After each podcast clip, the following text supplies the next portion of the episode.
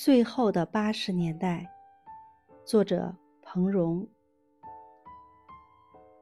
随着北大百年校庆的日子一天天临近，各电台、电视台、报章、杂志上关于北大的报道，如大海涨潮般，一浪浪汹涌而来。我身在遥远的南方。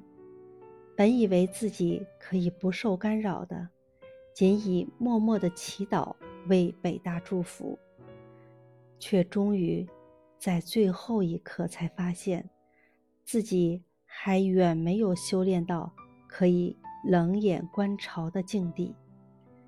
于是，干脆放下一切假装的矜持与冷静，奋不顾身地游向大海中。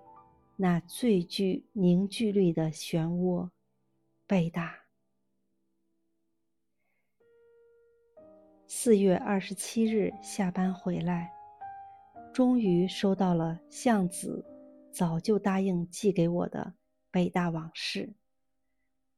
终于和早，并不是说向子拖延了时间，而是我过于急切的心情，让原本。一晃而过的一星期，感觉上像是延长了好几倍。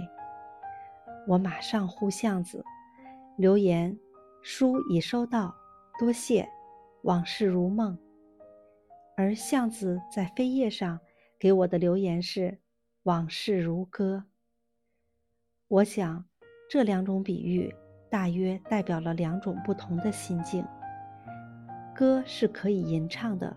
是可以和朋友分享的，正如他所编的《北大往事》。可是，歌也许会唱走调，那就不再是往事本身了。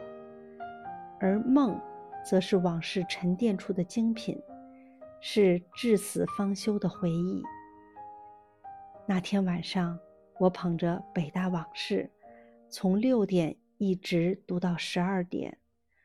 我读得很慢，想的很多，太多熟悉的名字在眼前跳跃，太多熟悉的情景，把我带回十年前的燕园。